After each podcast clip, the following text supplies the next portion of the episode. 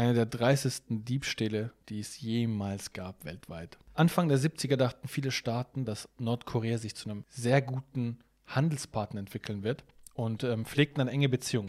Wie zum Beispiel Schweden, die immer noch gute Beziehungen zu Nordkorea führen und haben sogar eine Botschaft in Nordkorea.